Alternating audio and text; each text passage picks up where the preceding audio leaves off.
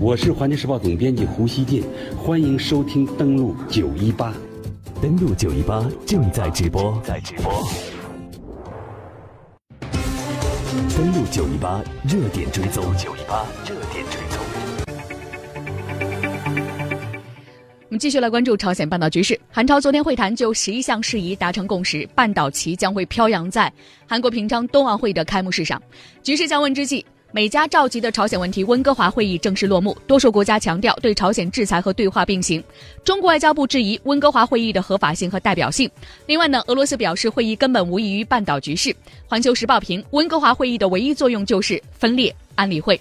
与此同时呢，半岛美日接连发出朝鲜导弹的。假警报！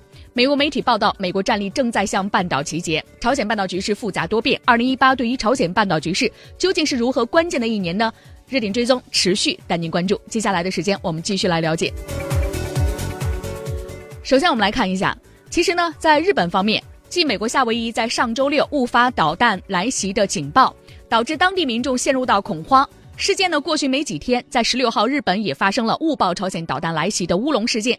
当地时间十六号六点六十六分，呃，十六号的十六点六六十六分，日本的 NHK 电视台通过它的新闻网站和手机 APP 发送了一个快讯，发布日本全国瞬时警报系统的信息称，朝鲜很可能会发射导弹，并且敦促民众到地下或楼内躲避。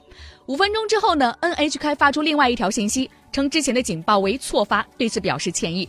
日本 NHK 电视台的主播也在电视新闻报道中代表公司郑重道歉，公布了误发原因：工作人员在操作向互联网发送新闻的设备时发生错误所致。尽管误报消息只存在了五分钟，但是由于日本的 NHK 电视台被日本民众认为是权威性的媒体，引发了日本全国的关注和恐慌，使得民众度过了惊魂的五分钟。我们想象一下，假如你现在的手机出现了一条这样的消息。是你这个国家的一个权威的新闻媒体向你发了一条有关日本导弹来袭的这种警报，你是什么样的心理？而就在上周六，日本夏威夷也出现了类似的误报，引发了民众的恐慌，而且是四处的避难。而官方呢，实际上在这个事件呢出来了三十八分钟之后才予以纠正。我们通过一段录音来回顾一下当时的情况，这是来自日本夏威夷一家酒店的广播，这个广播是这样说的。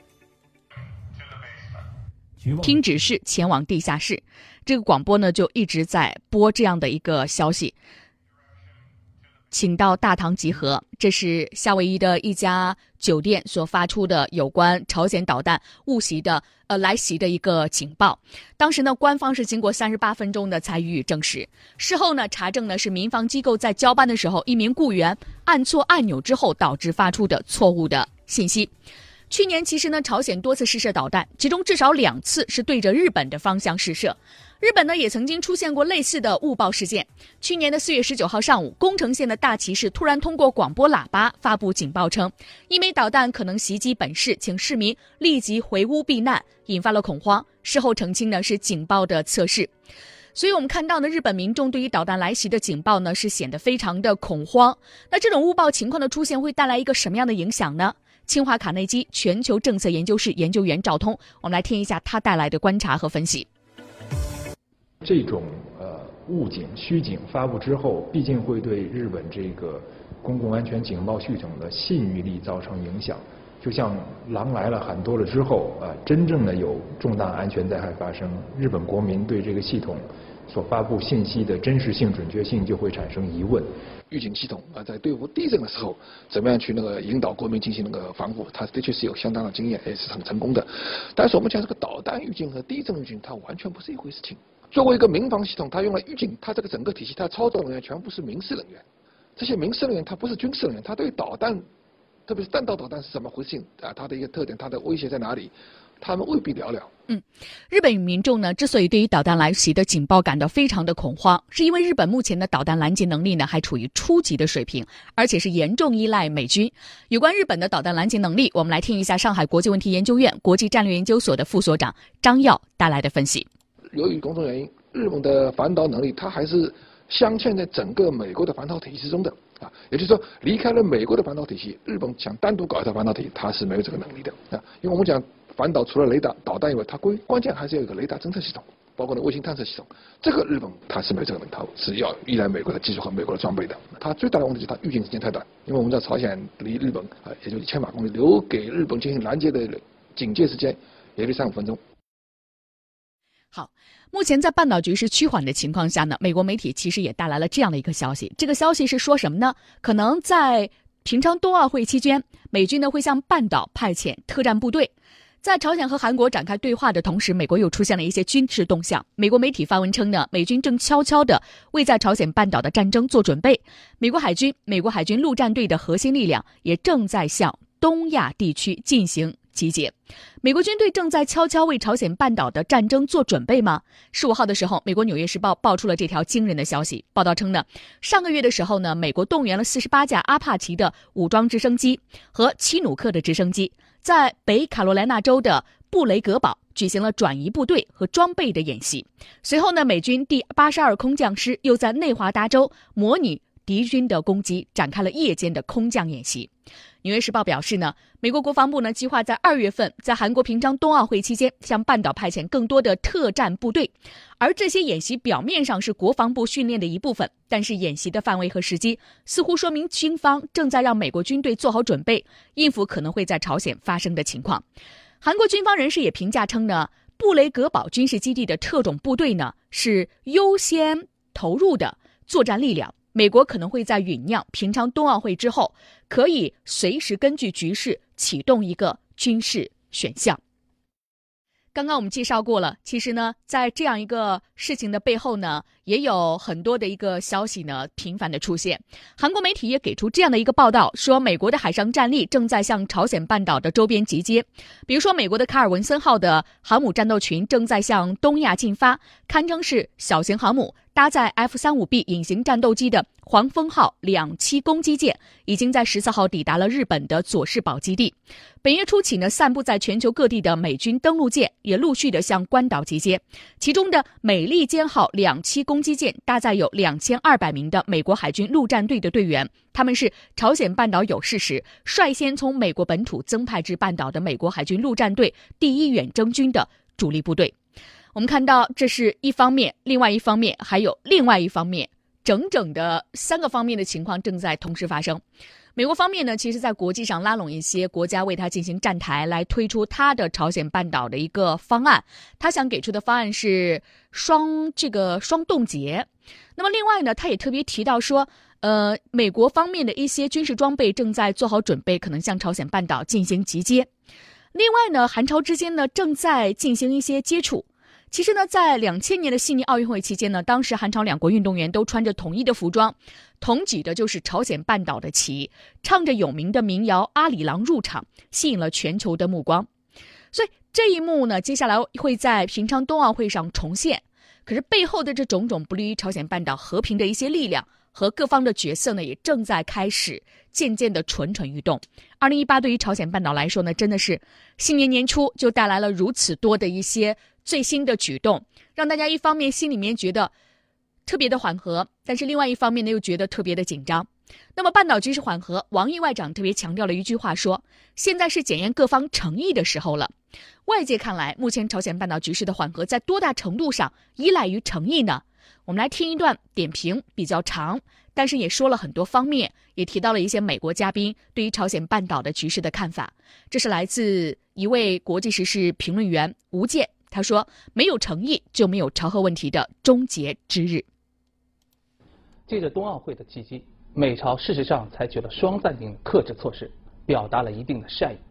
可是朝核的炸药包没有摘除，症结就在于美朝严重缺乏互信。如何培植诚意，就是问题的关键。美国加州南部大学的研究员齐诺伊说的很中肯：真正客观的人会从二十年朝核争端中得出结论。危机闹到这个地步，不能光指责朝鲜要拥核，更要看到美国鹰派蓄意破坏美朝达成任何有价值协议的行为。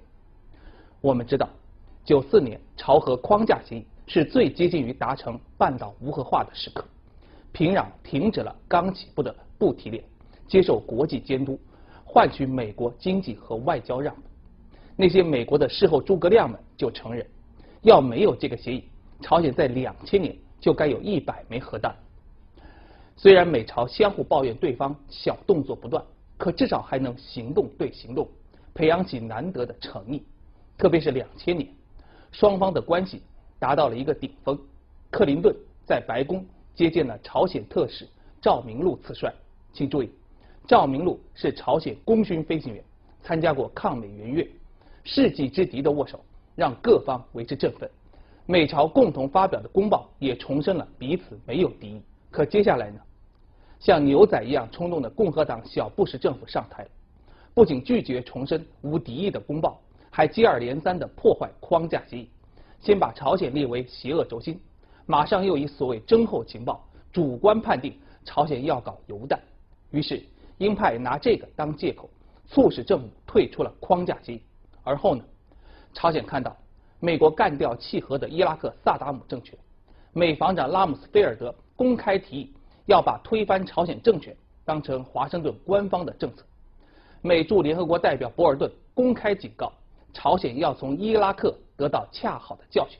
那好吧，朝鲜确实如愿的汲取了教训，以重开宁边反应堆，制造更多的武器级步，这就是朝核危机的真实背景。从这个教训上说，没有诚意就没有朝核的终了之。嗯，那么在您看来，美朝互表诚意难吗？如何能让紧张的局势真正转换呢？我想历史已经给过答案，那就是诚意要包含在互惠的概念，特别对美朝这个对峙几十年的宿敌。我先举一个真实的案例：十多年前，在北京举行的六方会谈上，大家围绕如何最终废弃朝鲜铀浓缩设施来进行协商。美方傲慢到什么地步呢？国际原子能机构的常规检查不算。还要对额外设施举行侵入式检查，有个美国官员形容为是对一个国家的职场检查。如果朝鲜不接受，美国就片面停止之前协议规定的能源援助，这就叫缺乏诚意，毫无互惠。可见，多年来美国反复释放充满歧义的信号，加上屡屡食言的举动，让朝鲜对早年的政策丧失信心，也就是交出至少一部分核导能力。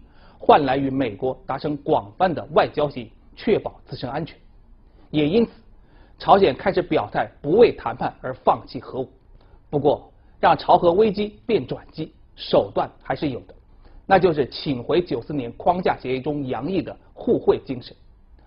韩国延世大学的教授德勒里就说过：“美国真想实现和平，就该停止抑制朝鲜经济和削弱朝鲜政权的行为，开始让平壤感到安全。”只有平壤不必担心自己被摧毁，才会专注于繁荣而不是自卫。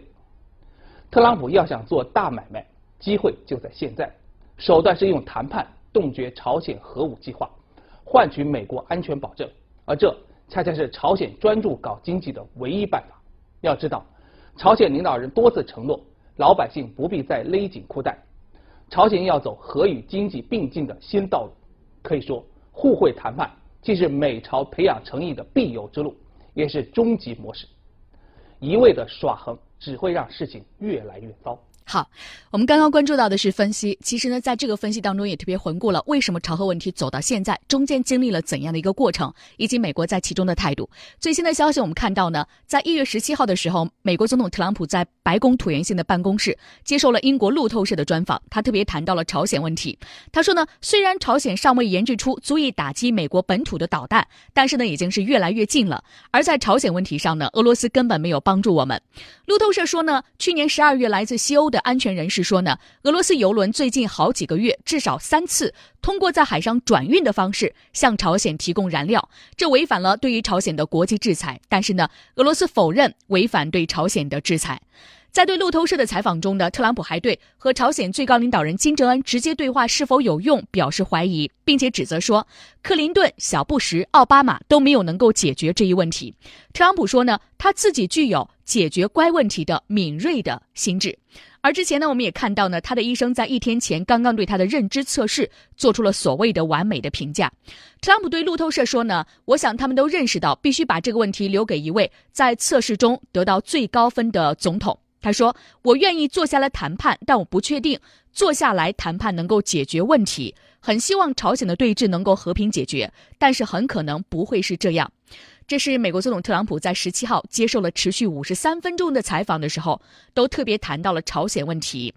谈到的时候呢，也说了一些他和前任不同的一些话。他能不能够解决呢？我们也打一个问号。有关朝鲜半岛局势的进一步的发展，每一个步骤在节目当中，我们持续为您带来关注。二零一八开年，我们看到朝鲜半岛局势呢往前进展的速度如此是密集，也让我们大家觉得大跌眼镜，丝毫没有意料到。但这究竟是一个和平的开始，还是酝酿着一些危机呢？我们继续关注。这里是正在为您直播的国际新闻栏目，登录九一八，稍事休息。登录九一八，打开广播，追踪国际。